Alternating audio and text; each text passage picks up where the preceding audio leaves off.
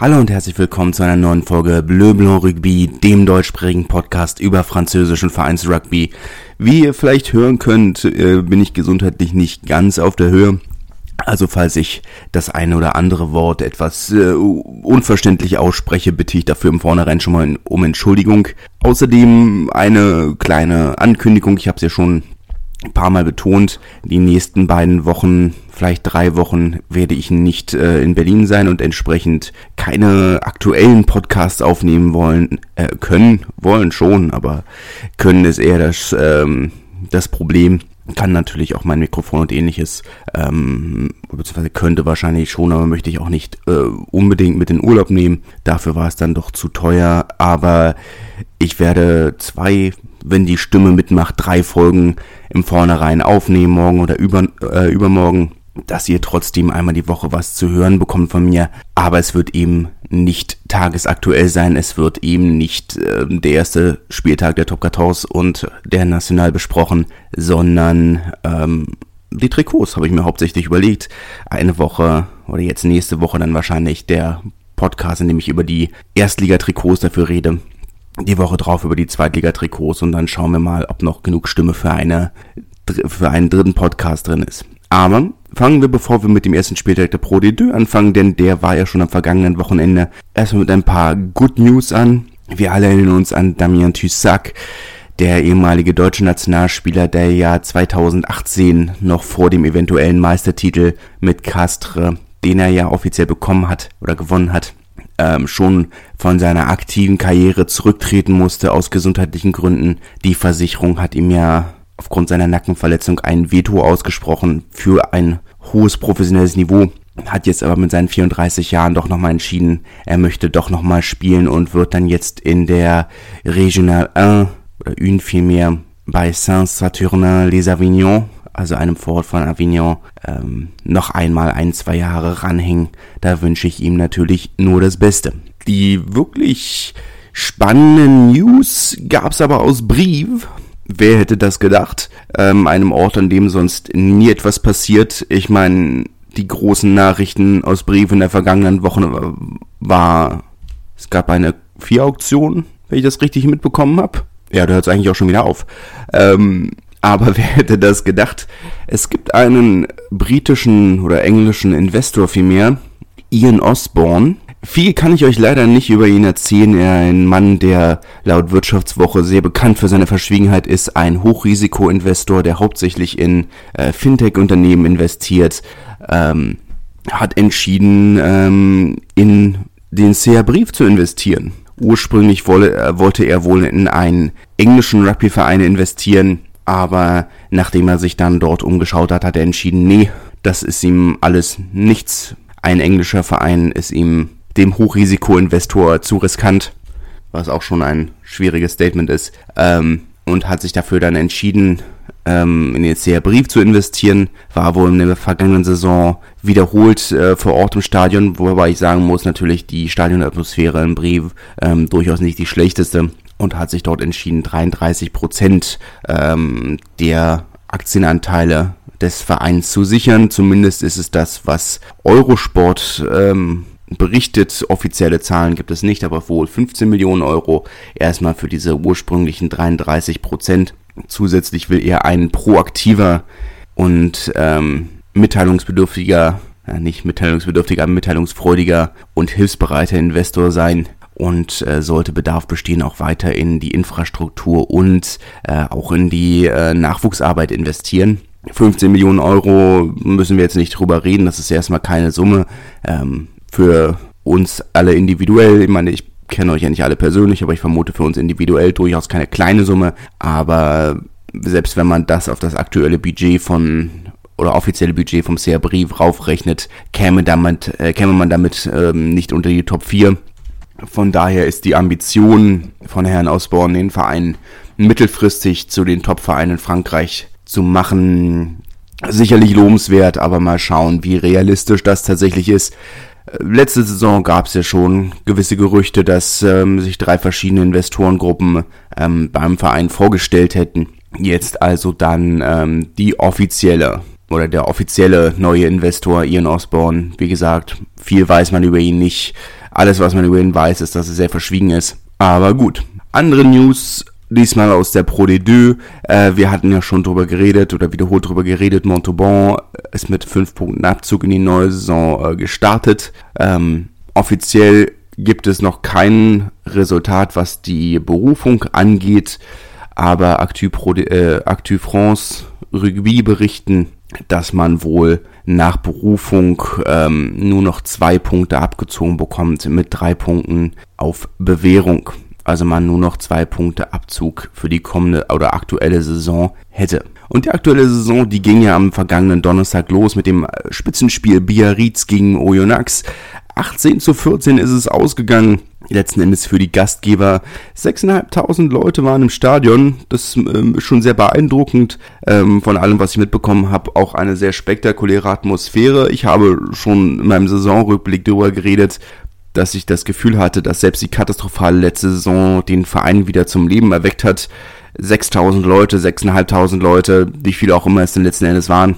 Das ist mehr als das Doppelte, was die äh, vor dem äh, Aufstieg ins Stadion bekommen haben und das war sie definitiv auch ein sehr totes Publikum. Von daher definitiv ein spürbarer, spürbarer Fortschritt und eine Aufbruchstimmung, die auch nicht vom ähm, von den ganzen Begleiterscheinungen getrübt wurde. Anfang der vergangenen Woche hat der französische Verband ja noch die Spiellizenzen entblockt. Ähm, hatte ich ja bereits, hat ja auch so gesagt, dass es sehr unwahrscheinlich ist, dass es tatsächlich da zu einem offenen Konflikt kommen wird. Auf der anderen Seite ähm, tobt der Konflikt um die Präsidentschaft ähm, des der Amateursparte des Vereins, der Nachwuchssparte des Vereins weiter. Ähm, dort wird wohl wahrscheinlich die Justiz in den, vergangen, äh, den kommenden Wochen äh, das ein oder andere Urteil fällen. Bleibt abzuwarten.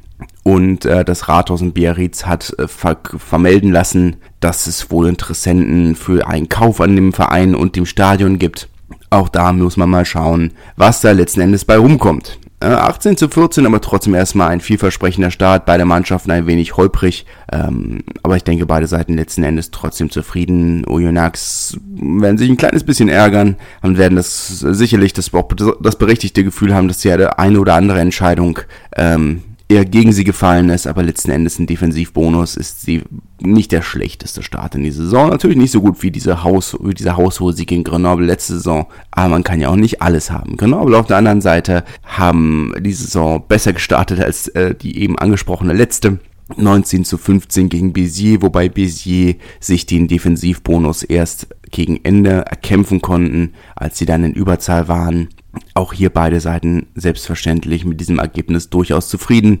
Massi müssen sehr unglücklich sein. 26 zu 40 haben sie letzten Endes gegen Rouen verloren und das, obwohl sie disziplinarisch deutlich besser dastanden eine gelbe Karte zu den vier gelben für Rouen. Davon ein gewisser Zeitraum, in dem die Normannen zwei Mann in Unterzahl waren. Nach einer fantastischen ersten halben Stunde lagen sie aber schon haushoch vorne, fast 30 zu 0, also ich glaube 28 zu 0 oder 27 zu 0, irgendwas in dem Dreh. Also da war das Spiel dann schon entschieden für Massi aber natürlich ein katastrophaler Start gegen einen direkten Konkurrenten im Abstiegskampf. Eine absolute Katastrophe. Das kann man wirklich nicht anders sagen. Auch wenn man natürlich nach einem Spiel von 30 noch keine ähm, abschließenden Urteile treffen kann oder möchte.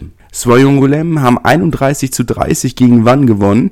Erik Marx, der für die äh, Bretonen von der Bank gekommen ist, nicht die einzige deutsche Beteiligung, auch Julius Nostadt durfte für Aix-en-Provence von der Bank ran. Chris Hissenbeck allerdings für Carcassonne bei seinem Ex-Verein Colomiers ähm, nicht ähm, in der 23. Soyon Golem, der andere Aufsteiger, also mit dem etwas besseren Start, haben aber auch eine Weile gebraucht, um sich reinzufinden. Eine sehr holprige erste Halbzeit, ähm, bevor dann, weiß gar nicht, musste nochmal genau gucken, wie es zur Halbzeit stand, aber ich glaube 11, 14 oder was auch immer nicht so hoch und dann in der zweiten Halbzeit haben sich dann alle Schleusentore geöffnet und es kam zu diesem 31-30 Sieg ähm, mit, der, mit einem sehr spektakulären Versuch ähm, in der 77. 78. Minute mit einem Crossfield-Kick von, äh, von Jacob Botticker, der Neuverpflichtung aus Rennes, dem ähm, Drittliga-Aufsteiger, der einen Crossfield-Kick gespielt hat, ähm, der dem zweiten Reihstürmer, der auf dem Flügel stand, irgendwie über die Schulter gerutscht und die, äh, in die Hände seines, äh, seines Wingers gefallen und dann Jacob Bottiger noch mit dieser Erhöhung von ganz außen spektakulärer Versuch. Ähm, dann dieser glückliche 31 zu 30 Sieg, wobei glücklich natürlich immer ein großes Wort ist, aber damit natürlich sehr zufrieden waren. Ja, werden sich natürlich ärgern, dieses, das Spiel so spät noch aus der Hand gegeben zu haben. Aber auch mit einem Defensivbonus kann man durchaus in die Saison starten. Monemarsan hat 40 zu 18 gegen Aurillac gewonnen. Aurillac weiter mit katastrophaler Auswärtsbilanz. Eigentlich hat man das Spiel gar nicht, gar nicht schlecht gestartet, ist früh in Führung gegangen mit einem sehr anständigen Versuch und nach der Halbzeitpause dann aber komplett eingebrochen, dann dieses 40 zu 18 wäre rausgekommen mit Offensivbonus für Montmarsan, die ähm, da weitermachen, wo sie in der regulären Phase der letzten Saison aufgehört haben mit sehr offensiven Rugby. Während Aurillac natürlich, wenn sie ihrem Status irgendwie gerecht werden wollen oder ihrem Selbst oder ihrer Eigenperspektive, dann müssen sie auswärts irgendwann mal anfangen, irgendwas zu bringen. Aber auch hierfür haben sie natürlich noch eine ganze Menge Spielezeit. 14, um genau zu sein. Colomiers hat gegen Carcassonne 24 zu 6 gewonnen. Die beiden äh, Playoff-Teilnehmer der vergangenen Saison mit einem sehr holprigen Spiel, sehr unpräzise, sehr uneingespielt hat das Ganze gewirkt. Ähm, klar, souveräner Sieg von, von Colomiers, aber das war von beiden Teams nicht wirklich überzeugend. Nachdem man vergangene Saison aber das Spiel noch in der zweiten Halbzeit so komplett aus der Hand gegeben hat gegen Rouen, war das aber trotzdem sicherlich ein, ähm, nee, andersrum man hat das Spiel fast verloren und hat sich, hat sich dann noch so ein bisschen gefangen, so rum war es. Ähm, aber deut, deutlich, äh, ein deutlich souveränerer Start in die neue Saison. Montauban, wie angesprochen, nur mit zwei Punkten Abzug in die neue Saison dann gestartet. 29 zu 20 gegen Nevers. Ähm, Ergebnis, mit dem man durchaus zufrieden sein kann, wenn man Montauban ist. Nevers mm, müssen eigentlich, wenn sie ihre Ambitionen verfolgen wollen, zumindest einen Defensivbonus mitnehmen. Ansonsten ist das natürlich zu wenig. Provence Rugby hat 17 zu 19 gegen Agen verloren.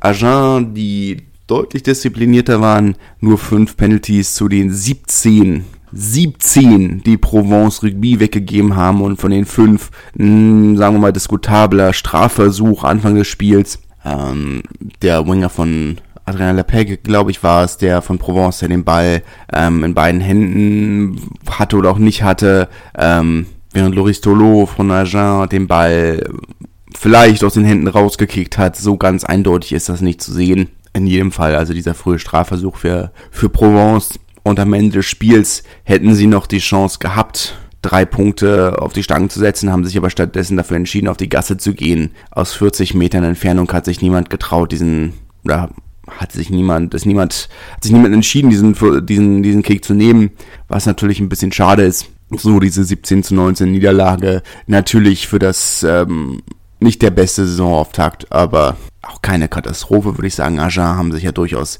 sehr solide verbessert. Man merkt diese Aufbruchstimmung. Und nächste Woche dann das erste Spiel im neu und frisch renovierten Stadion. Darf man auch gespannt sein. Eine kurze Erwähnung für die Super Sevens. Dort gab es in Po diesmal, Statue Amo, das dritte Mal in Folge ein äh, Finale zwischen der Section Paloise und äh, Monaco. Wieder gewonnen von Monaco, die ja schon ähm, auch das zweite Turnier gewonnen hatten, nachdem sie das erste Spiel, äh, erste Finale gegen Prono verloren haben. 21 zu 24 diesmal für die Monegassen, die damit zwei der drei, sagen wir mal in Anführungszeichen, äh, regulären Etappen gewonnen haben. Acht Teams treten dann im November, am 19. November in der La Défense Arena von äh, Racing an. Und zwar Monaco gegen äh, La Rochelle. Die Barbarians gegen Stade Francais, die Section Paloise darf gegen Bayonne spielen, ein kleines Derby. Und Racing gegen Bordeaux.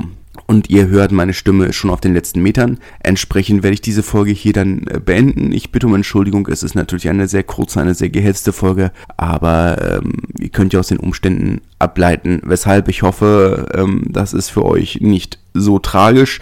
Ich hoffe, es hat euch trotzdem gefallen, obwohl es ein wenig gehetzt war. Und äh, wir hören uns dann in veränderter Form nächste Woche. Bis dahin in jedem Fall viel Spaß und wir hören uns. Tschüss.